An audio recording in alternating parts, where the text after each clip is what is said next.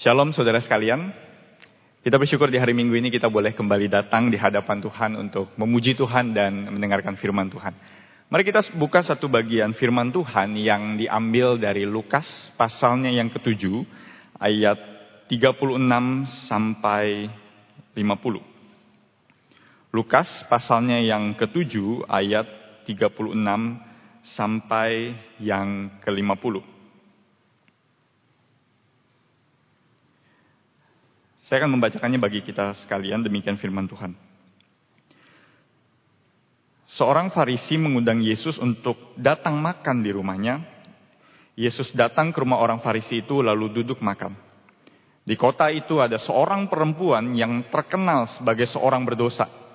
Ketika perempuan itu mendengar bahwa Yesus sedang makan di rumah orang Farisi itu, datanglah ia membawa sebuah buli-buli pualam berisi minyak wangi.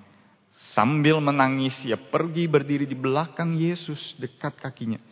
Lalu membasahi kakinya itu dengan air matanya dan menyekanya dengan rambutnya. Kemudian ia mencium kakinya dan meminyakinya dengan minyak wangi itu. Ketika orang Farisi yang mengundang Yesus melihat hal itu, ia berkata dalam hatinya, jika ia ini nabi, tentu ia tahu siapakah dan orang apakah perempuan yang menjamahnya ini. Tentu ia tahu bahwa perempuan itu adalah seorang berdosa. Lalu Yesus berkata kepadanya, Simon, ada yang hendak kukatakan kepadamu. Sahut Simon, katakanlah guru. Ada dua orang yang berhutang pada seorang pelepas uang. Yang seorang berhutang 500, yang lain 50. Karena mereka tidak sanggup membayar, maka ia menghapuskan hutang kedua orang itu. Siapakah di antara mereka yang akan terlebih mengasihi dia? Jawab Simon, aku kira dia yang paling banyak dihapuskan hutangnya. Kata Yesus kepadanya, betul pendapatmu itu. Dan sambil berpaling kepada perempuan itu, ia berkata kepada Simon, engkau lihat perempuan ini? Aku masuk ke rumahmu, namun engkau tidak memberikan aku air untuk membasuh kakiku. Tetapi dia membasahi kakiku dengan air mata dan menyekanya dengan rambutnya. Engkau tidak mencium aku, tetapi sejak aku masuk ia tiada henti-hentinya mencium kakiku. Engkau tidak meminyaki kepalaku dengan minyak, tetapi dia meminyaki kakiku dengan minyak wangi. Sebab itu aku berkata kepadamu, dosanya yang banyak itu telah diampuni. Sebab ia telah banyak berbuat kasih. Tetapi orang yang sedikit diampuni, sedikit juga ia berbuat kasih. Lalu ia berkata kepada perempuan itu, dosamu telah diampuni. Dan mereka yang duduk makan bersama dia berpikir dalam hati mereka, siapakah ia ini? Sehingga ia dapat mengampuni dosa. Tetapi Yesus berkata kepada perempuan itu, imanmu telah menyelamatkan engkau. Pergilah dengan selamat. Sampai sini aja pembacaan firman Tuhan bagi kita semua. Saudara, artis-artis atau tokoh-tokoh publik biasanya terkenal untuk membuat sensasi. Ya, salah satunya saudara adalah sensasi-sensasi yang dibuat dengan membuat prank atau kejahilan. Biasanya ada artis-artis terkenal ataupun tokoh-tokoh publik misalnya seperti atlet olahraga yang punya cukup nama. Dan biasanya mereka yang kalau di jalan-jalan mereka akan disamperin oleh orang, diajak foto, diminta tanda tangan dan kenalan dan lain sebagainya. Soalnya biasanya mereka membuat uh, semacam prank atau kejahilan, yaitu mereka menyamar menjadi orang yang miskin. Mereka menyamar menjadi seperti seorang gelandangan, bajunya kumuh, dan mereka e, mungkin mukanya agak diubah sedikit, agak lebih berkerut, dan mereka seperti orang yang tidak punya apa-apa, orang yang gelandangan dan tidak punya apa-apa. Dan mereka biasanya akan coba masuk ke sebuah toko dengan merek ternama, atau mereka akan coba dengan penampilan seperti itu, mereka akan ketemu orang yang mungkin hebat, ataupun mereka akan membeli sebuah mobil yang sangat-sangat mahal sambil melihat-lihat dengan penampilan yang seperti itu. Saudara pada umumnya jelas orang tahu. Biasanya umumnya mereka akan ditolak. Dan orang tahu setelah itu ketika tahu siapa figur itu, siapa atlet itu, misalnya Cristiano Ronaldo pemain sepak bola juga pernah berbuat seperti itu dan lain sebagainya. Biasanya mereka akan langsung kaget dan mereka akan langsung merasa bersalah. Mereka akan langsung merasa malu dan akan mungkin minta maaf walaupun itu hanya kejahilan. Tetapi mereka akan memberikan perlakuan yang sama sekali berbeda. Kenapa? Surat tentu jawabannya adalah karena mereka waktu itu belum tahu betul siapa orang itu. Mereka waktu itu hanya bisa melabeli seseorang itu dari penampilannya, dari apa yang dia pakai, dari penampilan yang mungkin kusut dan kumuh. Tetapi ketika dia tahu persis siapa dia, baru dia bisa membeli perlakuan yang berbeda. Saudara, jadi perlebelan atau penilaian, pengenalan kita terhadap seseorang itu akan mempengaruhi cara kita melihat seseorang. Kita tahu dia siapa dan kita anggap dia siapa, pasti akan berbeda perlakuannya dengan orang yang mungkin kita anggap tidak dekat dengan kita, namun kurang berharga dibandingkan kita.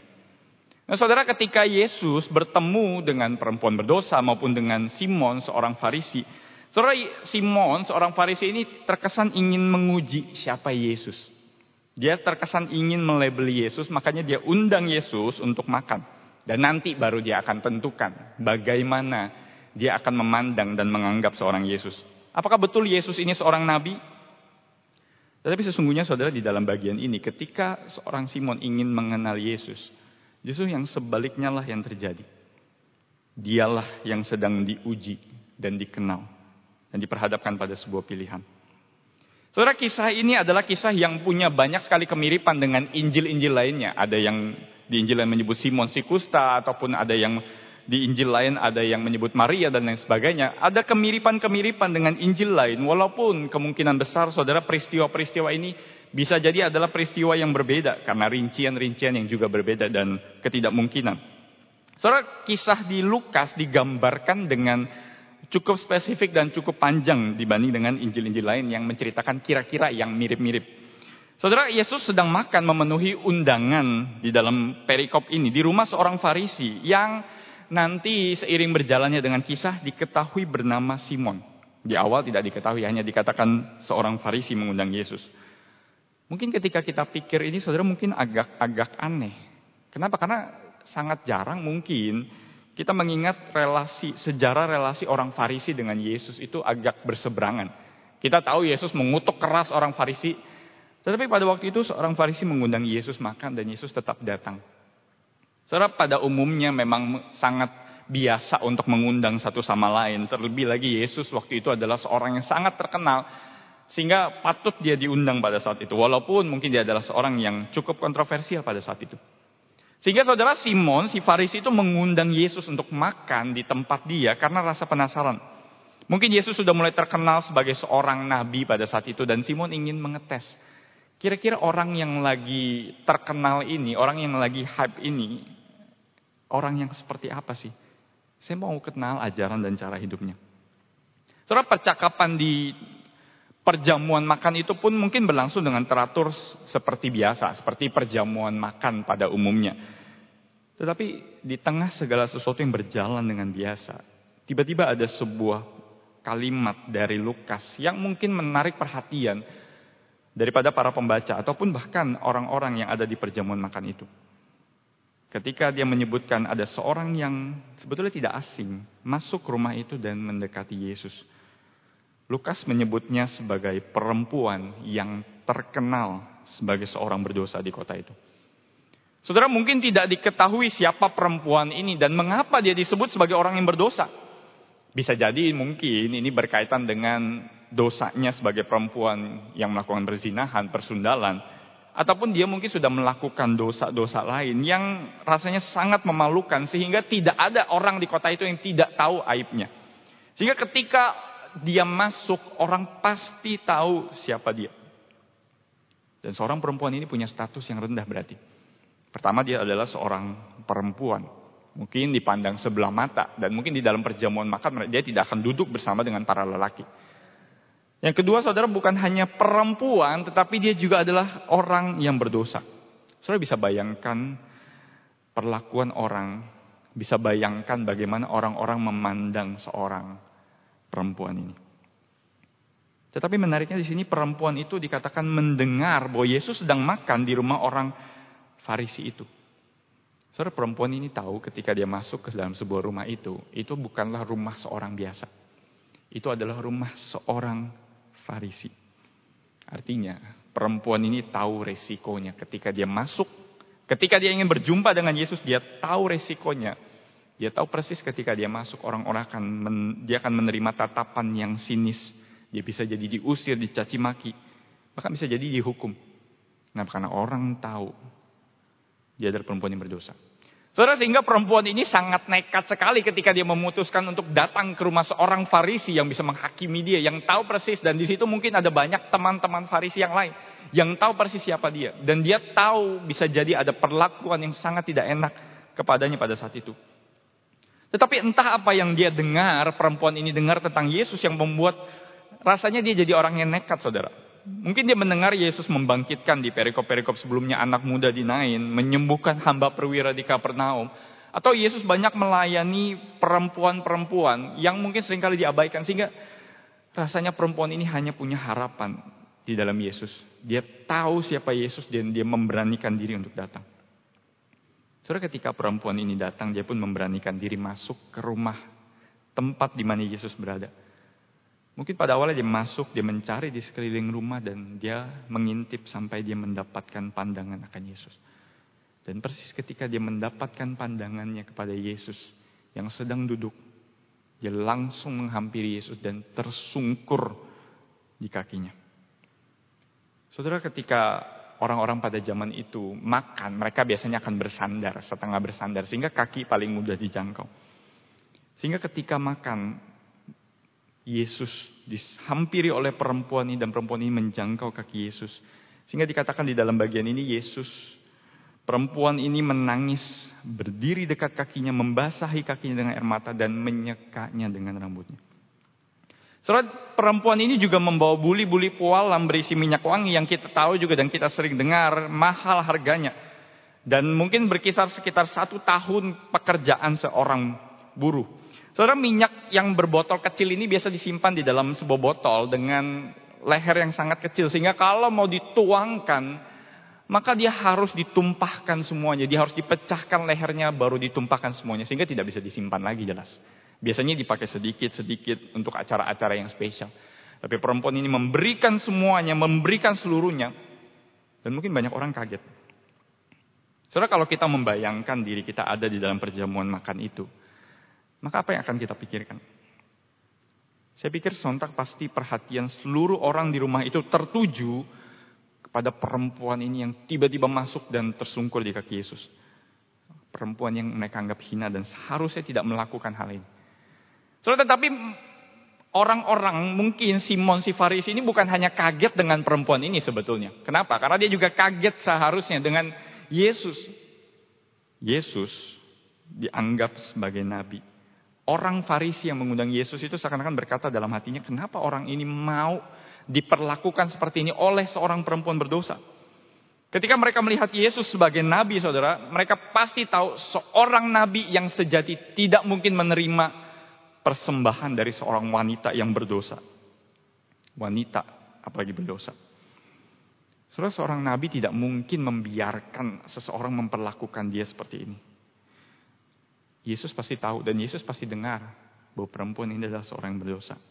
Sangat terkenal. Tapi Yesus malah membiarkan dirinya diberikan sebuah persembahan oleh seorang perempuan ini. Dan Yesus memilih mengecewakan Simon dan orang-orang di sekitarnya.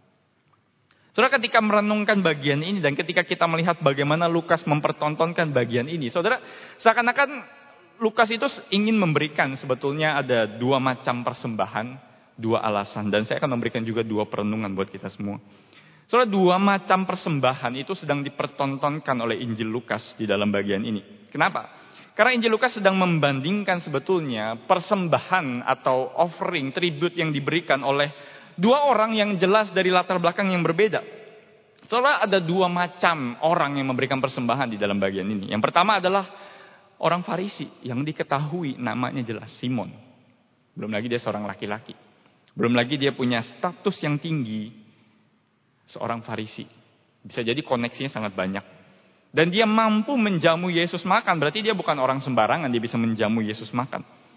Tapi sebaliknya. Perempuan ini tidak punya nama. Hanya disebutkan perempuan. Bahkan tidak diketahui namanya sama sekali. Bahkan dia mungkin tidak punya kedudukan sama sekali. Mengingat dosanya. Bahkan perempuan ini juga tidak dikatakan sama sekali berbicara apa pun. Tidak ada. Hanya perbuatan. Tidak ada kata, tidak ada pemanis yang diberikan oleh wanita ini. Soalnya tetapi dua macam latar belakang orang ini memberikan dua macam persembahan yang berbeda. Karena kalau kita perhatikan di dalam bagian ini, Simon itu sebetulnya memperlakukan Yesus seperti orang biasa. Tidak seperti tamu yang terhormat. Kenapa? Karena biasanya seorang tamu yang terhormat itu ketika dia habis berjalan jauh dan dia datang ke dalam sebuah rumah yang dia diundang ke dalamnya, biasanya dia akan menyediakan wadah untuk membasuh kaki. Bahkan orang-orang pun bisa membasuh kaki dia. Lalu dia diberikan sebuah ciuman persaudaraan, tanda persaudaraan, ciuman penghormatan yang biasa pada budaya di Israel pada waktu itu. Lalu mungkin dia juga akan diurapi kepalanya dengan minyak sebagai tanda penghormatan minyak wangi. Dan dia akan menerima penghormatan yang besar dari pemilik rumah itu. Tetapi Simon si Farisi tidak memberikan kepada Yesus sama sekali dari hal-hal ini. Yesus diperlakukan sebetulnya seperti seorang biasa. Tetapi menariknya di bagian ini justru apa yang seharusnya diberikan oleh tuan rumah ini malah diberikan oleh seorang perempuan dari luar yang tidak dikenal dan bahkan seorang yang berdosa. Dan sang perempuan itu melakukan semuanya di bagian kaki. Bagian terkotor yang tidak pernah mau dijamah oleh orang.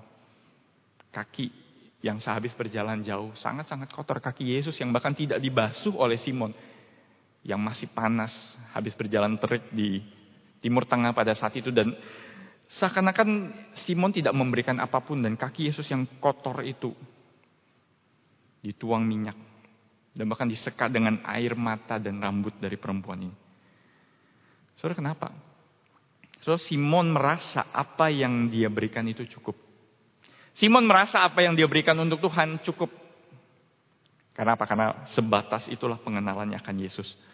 So perbedaan pada persembahan Simon dan persembahan perempuan ini sebetulnya ada pada apa?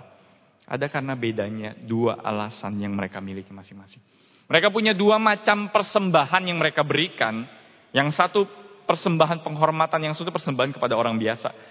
Kenapa? Karena mereka punya alasan yang berbeda. Saudara kita tahu di dalam bagian ini ketika di ayat 40 Yesus tahu apa yang ada di dalam hati Simon. Yesus mendengar apa yang di dalam hati Simon. Lalu dia berkata kepada Simon menceritakan sebuah perumpamaan yang sangat-sangat pendek. Ada dua orang yang berhutang kepada satu orang. Yang satu berhutang 50 dinar dan orang kedua 500 dinar.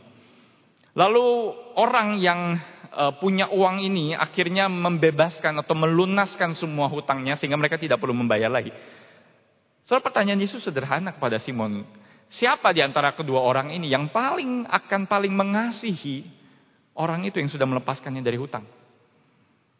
Tentu Simon tidak mungkin menjawab 50 dinar karena itu dia akan dianggap sebagai orang yang sangat bodoh. Tentu jawabannya adalah 500 dinar. So Yesus bukan sedang ingin membanding-bandingkan orang. Tetapi Yesus sedang ingin menunjukkan kepada Simon, seharusnya engkau punya alasan untuk menunjukkan kasihmu kepadaku. Saudara perempuan ini dalam kondisi putus asa dan kita bayangkan aib itu menempel di dalam seumur hidupnya. Mungkin tidak ada hukuman yang diberikan kepada dia, tetapi hukuman sosial itu kita tahu dia akan merasakan malu bahkan sampai akhir hidupnya dia akan dicap terus tanpa ada mekanisme dia bisa pulih dari hal itu. Sehingga perempuan ini tidak punya apa-apa lagi. Dan aib itu menempel dalam hidupnya. Sehingga ketika dia datang kepada Yesus, dia tahu di dalam keterbatasannya Yesus sanggup mengampuni dosa dan memulihkan hidupnya. Sehingga perempuan ini menyerahkan segala-galanya di dalam kehancuran. Dan karena perempuan ini tahu, di dalam segala kehancurannya dan bahkan tidak ada seorang pun yang menerima dia, dia punya satu harapan. Dia bisa datang kepada tangan Yesus yang penuh kasih. Yang bahkan membiarkan dia memberikan sebuah tribut buat Yesus. Sebuah persembahan. Sebuah pernyataan kepada Yesus. Perempuan ini sadar dan dia tahu bahwa dia dikasih. Dan itulah sebabnya dia bisa memberikan yang terbaik buat Tuhan. Sorry, dan Yesus menerima penghormatan wanita ini walaupun konsekuensinya berat bagi Yesus. Sebagai seorang yang melayani figur publik ketika dia sudah dilayani oleh seorang perempuan berdosa. Maka itu berarti setelah itu dia akan menanggung cibiran dari orang banyak yang mungkin akan dikatakan dia ini bukan nabi. Dia ini juga orang yang berdosa. Saudara ini beda dengan orang Farisi yang menyangka bahwa dirinya tidak berdosa dan tidak membutuhkan Tuhan sama sekali. Kenapa? Karena saya sudah melakukan apa yang menjadi ketentuan hukum Taurat sehingga saya tidak perlu lagi datang kepada Tuhan. Saudara Simon si Farisi memberikan ala kadarnya buat Yesus. Bahkan bisa jadi dia mengetes Yesus. Dan untuk menunjukkan betapa salehnya seorang Simon, Soalnya dia mengundang Yesus makan.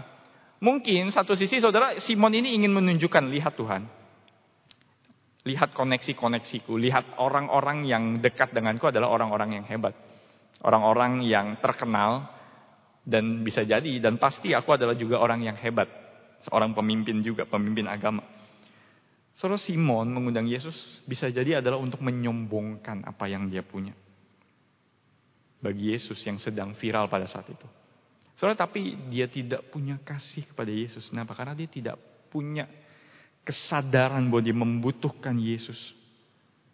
Bukan Yesus yang butuh dia untuk makan. Saudara, ironis saudara, mungkin dia menyangka Yesus membutuhkan makan dan dia berikan kepada Yesus. Dan dia jamu Yesus dalam sebuah perjamuan. Tapi Simon pada saat itu tidak sadar siapa yang sedang butuh siapa. So, sehingga ketika merenungkan bagian ini satu perikop yang mungkin bagi kita sangat-sangat biasa.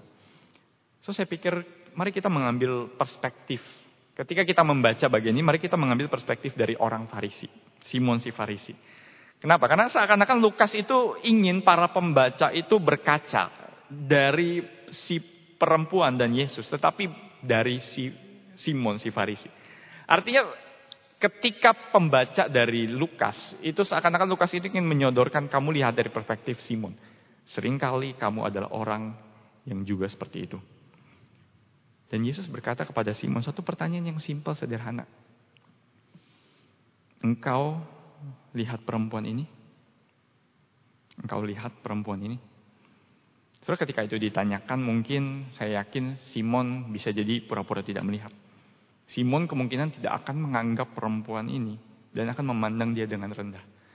Bisa jadi anggap saja dia seperti tidak ada. Jangan sampai pokoknya dia sentuh kita lalu kita menjadi najis. Tapi pertanyaan Yesus yang sederhana ini adalah pertanyaan yang menjadi shocking terapi buat Simon. Ngapain lihat perempuan ini? Terus kenapa kita dituntut atau diajak untuk melihat perempuan ini sama seperti Simon? Engkau lihat perempuan ini. Kita diajak untuk melihat. Soalnya Jerusalem Bible memberikan sebuah terjemahan yang saya pikir sangat bagus. For this reason I tell you that her sins, her many sins must have been forgiven or she would not have shown such great love. Untuk alasan inilah aku berkata kepadamu, dosanya, dosanya yang banyak itu pasti sudah diampuni. Kalau tidak, dia tidak mungkin menunjukkan great love, sebegitu banyak kasih kepada Yesus. Saudara bayangkan persembahan dari seorang perempuan berdosa dan Yesus berkata, ini adalah persembahan great love. Ini adalah persembahan yang indah. Kalau kita bandingkan di dalam Injil Markus walaupun berbicara kepada perempuan yang lain, Yesus berkata bahwa ini adalah persembahan yang beautiful, persembahan yang indah. Kita diajak untuk seakan-akan melihat kepada perempuan ini.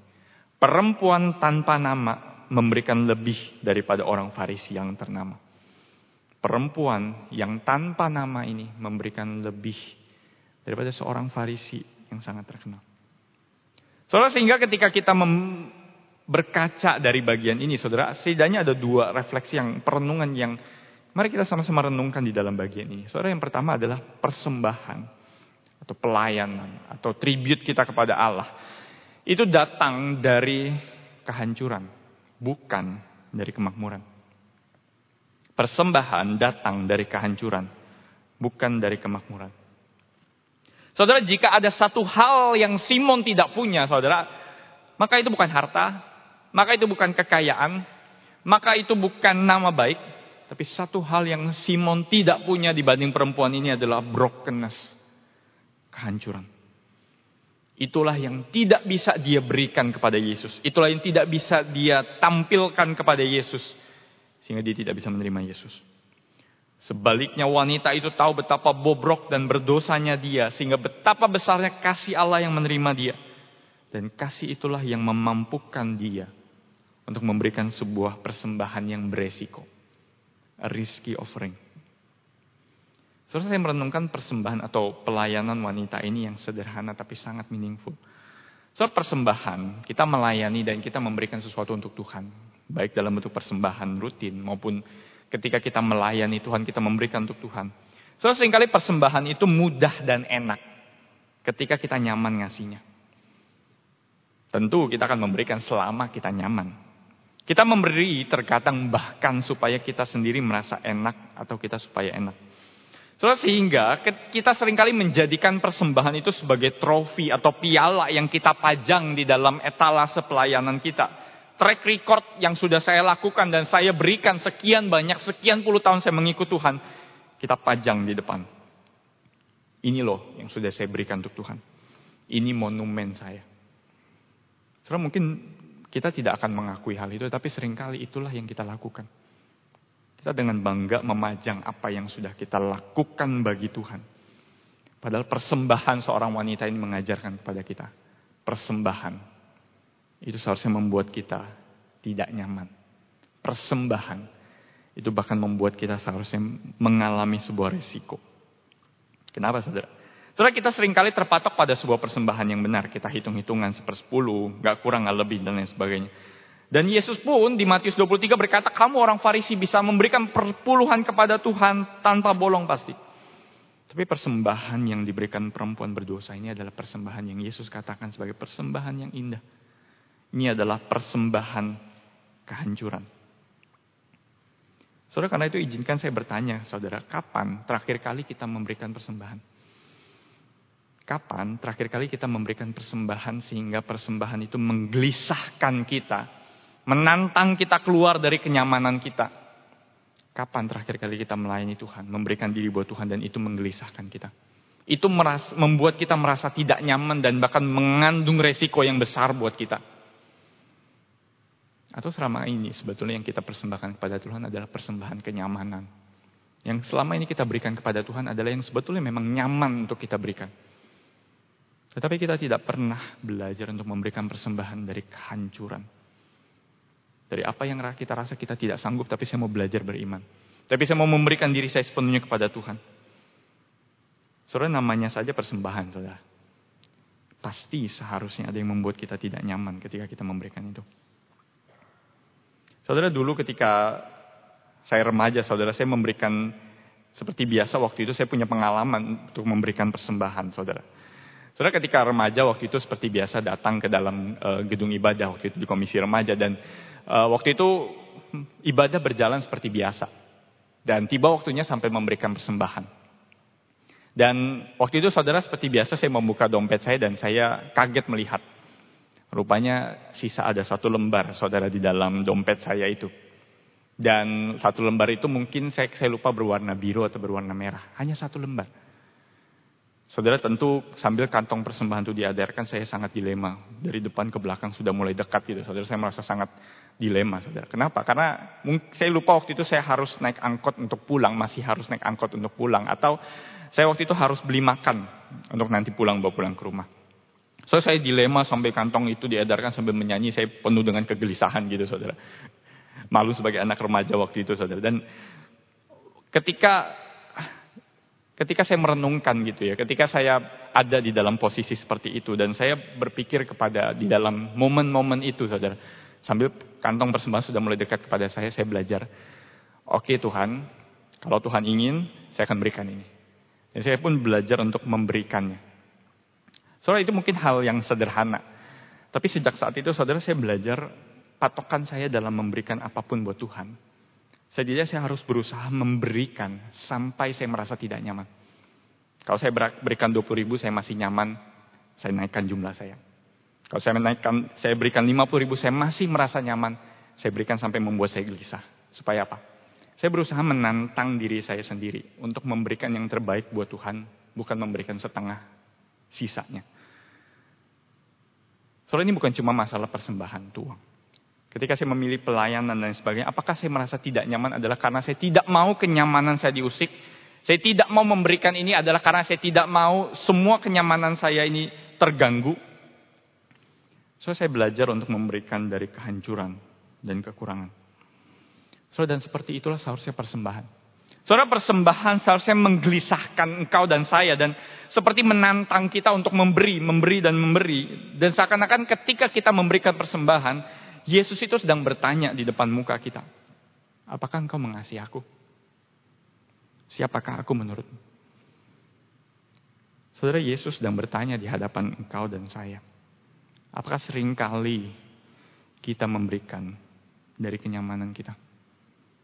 Atau kita memberikan dari kemakmuran? Atau kita memberikan bahkan dari kehancuran kita?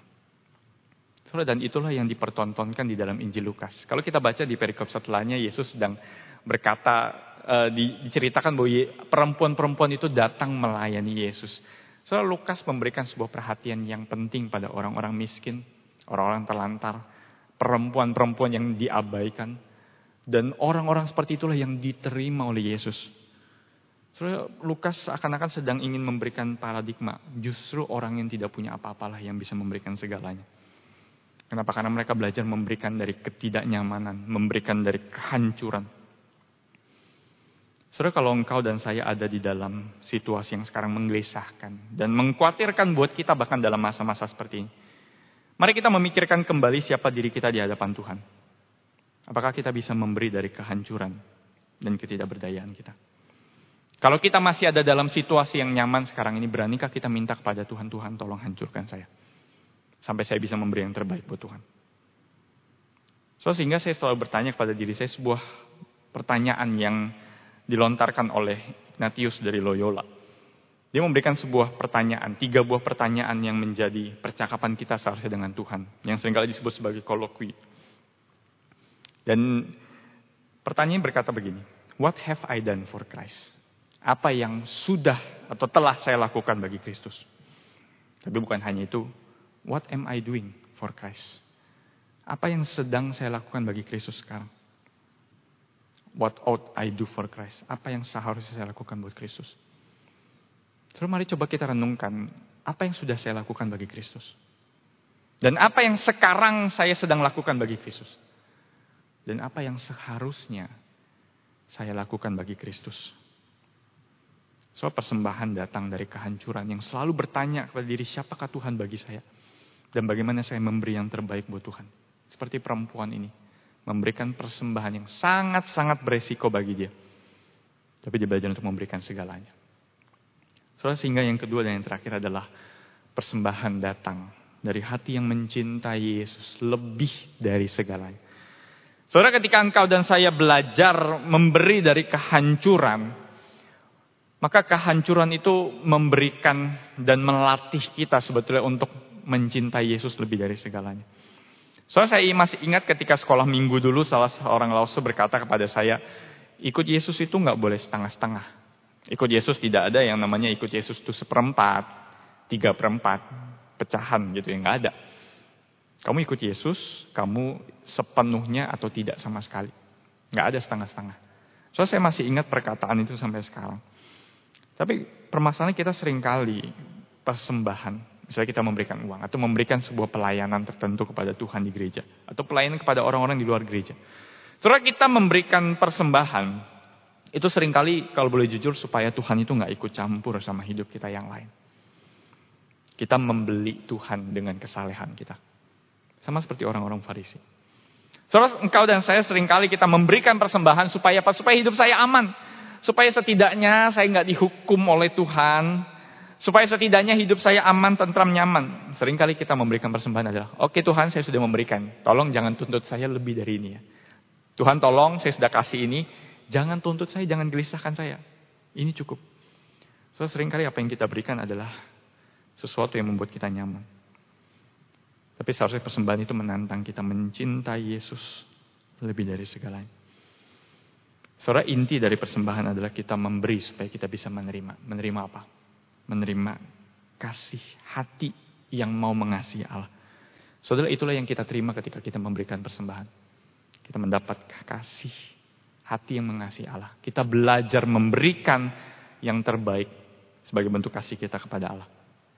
Saudara mungkin hidup kita saat ini ada di dalam kondisi yang tidak enak.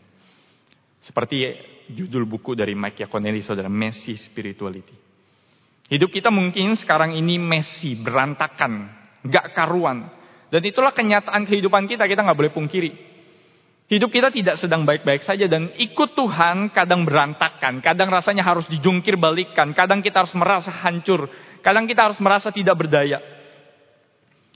So, tetapi di dalam messy spirituality itulah terdapat spiritualitas yang sebetulnya sehat. Ketika engkau dan saya seakan hidupnya berantakan, hancur. Justru di momen itulah kita bisa datang dan belajar mengasihi Tuhan. Menerima kasih Tuhan. Dan belajar menerima kasih dan memberikan kasih itu kepada Tuhan. Saudara di dalam messy spirituality inilah. Di dalam kebobrokan hidup kita dan perempuan ini yang hancur hidupnya justru memberikan ruang bagi Tuhan untuk memulihkan.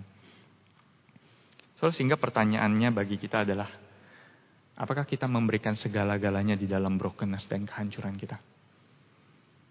Apakah kita bisa berkata seperti lagu him, Yesus segala-galanya, Jesus is all the world to me. Atau masih banyak yang kita pegang, yang kita tidak mau hancur karenanya. Sama seperti Simon ini tidak mau pandangannya atau keyakinannya itu dihancurkan oleh Tuhan. Soalnya sering kali kita memberi dengan kebanggaan bukan? Tapi kapan terakhir kita seperti perempuan ini yang ketika memberikan kepada Yesus, saya yakin dia tidak bangga sama sekali terhadap persembahan. Walaupun dia memberikan sangat-sangat mahal harganya, dia tidak sama sekali bangga. Kenapa? Dia sadar Sore kapan terakhir kita memberikan persembahan, melayani Tuhan, dan kita berkata, Tuhan, saya nggak bisa bangga atas persembahan ini. Saya malu Tuhan saya kasih. Saya malu cuma bisa kasih segini. Saya malu karena saya masih sadar begitu banyak yang saya simpan untuk diri saya sendiri. Saya malu karena saya sadar saya belum mau komit buat Tuhan, menyerahkan hidup saya buat Tuhan. Malu Tuhan karena saya sadar saya belum belajar mencintai Tuhan dan sesama. Malu karena saya mengabaikan orang-orang yang terhilang dan orang yang tidak punya apa-apa. So, sehingga ketika kita memberi untuk Tuhan, apa pun itu ketika kita melayani, memberikan persembahan. Persembahan dengan kehancuran hati, menyadarkan kita bahwa kita membutuhkan kasih Tuhan. Kita terus menerus membutuhkan Tuhan. So, sehingga saya memberikan rumus yang diberikan di dalam judul buku dari seorang bernama Tulian. Dia berkata begini, rumusnya sederhana. Jesus plus nothing equals everything. Yesus plus tidak ada, nol. Sama dengan segalanya. Ketika kamu ikut Yesus, kamu tidak bisa tambahkan Yesus dengan yang lain-lain. Harta, kebanggaan, trofi pelayananmu. Apa yang kamu bisa banggakan, kenyamananmu. No. Ketika kamu ikut Yesus, kamu harus tambahkan Yesus di dalam persamaan itu dengan nol. Nothing. Baru Yesus bisa menjadi everything. Kalau kita tidak menambah, kalau kita masih menambahkan Yesus dengan yang lain-lain, maka itu berarti Yesus belum menjadi everything di dalam hidup kita. Setelah dua macam persembahan. Persembahan kehancuran dengan persembahan kebanggaan dari orang Farisi. Dua macam alasan dari orang yang mengasihi Tuhan, tahu betul belas kasihan Tuhan dengan orang yang membanggakan diri. Dan dua refleksi. Memberi dari kehancuran. Dan memberi dari hati yang mencintai Yesus dari segala-galanya. Saudara kalau di awal tadi saya bilang apa yang kita lakukan kepada orang itu bergantung dari pengenalan kita. Maka izinkan saya bertanya saudara, kalau saat ini kita memberikan untuk Tuhan, maka bagi kita siapa Yesus? Sehingga kita memberikan seperti yang kita berikan sekarang. Jika kita memberikan seperti yang sekarang, porsi yang kita berikan sekarang buat Tuhan, maka saya ingin bertanya balik. Siapa sebetulnya Yesus bagi engkau? Siapa sebetulnya Yesus bagi kita? Maka kita berikan sekarang yang seperti ini kepada Tuhan. Mari kita berdoa.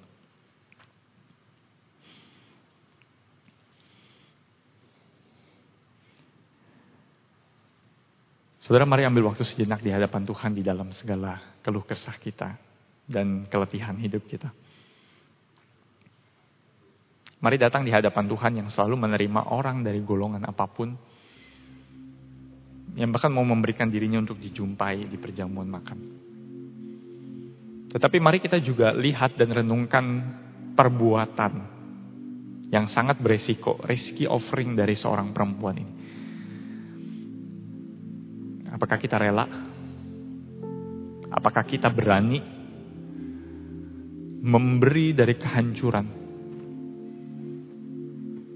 Bagi engkau dan saya merasa hidupnya sekarang hancur, berantakan. Justru ini adalah momen kita menyerahkan diri kita kepada Tuhan. Justru ini adalah momen kita belajar mengasihi Tuhan. Justru ini adalah momen di mana kita bisa menjadikan Yesus segala-galanya.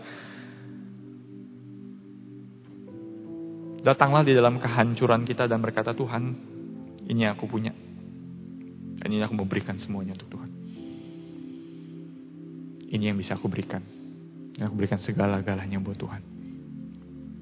Aku mau lepaskan segala kebanggaanku. Trofi-trofi, piala-piala yang aku pajang sering kali. Kebanggaan rohaniku. Segala pencapaianku. Tidak, aku mau telanjang di hadapan Tuhan. Aku mau hancur di hadapan supaya aku bisa menjadikan engkau segala-galanya. Mari datang dan berkomitmen di hadapan Tuhan.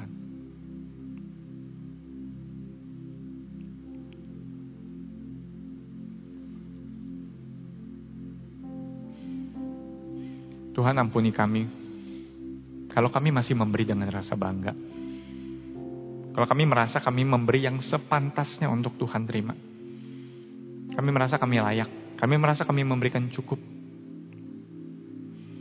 Padahal seharusnya kami memberi kepada Tuhan dengan perasaan malu. Malu karena kami sadar kami belum memberikan segala-galanya. Malu karena kami sadar kami orang berdosa yang seharusnya tidak bisa memberikan apa-apa untuk Tuhan. Malu karena kami gagal dalam hidup buat Tuhan. Tapi izinkan kami sekali lagi ya Tuhan berkaca dari seorang perempuan yang bahkan tidak diketahui namanya dari seorang perempuan yang bahkan seorang yang berdosa. Tetapi bahkan seorang yang menunjukkan kasih yang sangat besar kepadamu ya Tuhan. Kami ingin meneladani. Dan biarlah kami juga bercermin di hadapan Engkau yang bahkan mau menerima persembahan dari sebuah kehancuran. Engkau yang tetap menerima kami apa adanya. Dan Tuhan, jikalau kami boleh minta, Tuhan tolong hancurkan kami. Supaya kami bisa menjadikan Engkau segala-galanya. Buang jauh-jauh ya Tuhan segala kebanggaan apa yang kami punya, apa yang kami bisa lakukan. Dan bawa kami kembali hanya kepada kasih-Mu. Kami bersyukur kalau kami boleh datang di hadapan-Mu ya Tuhan. Dan kami ingin datang kembali kepada tangan yang penuh kasih itu. Terima kasih ya Tuhan kami bersyukur kepadamu. Hanya dalam nama Tuhan Yesus kami berdoa. Amin.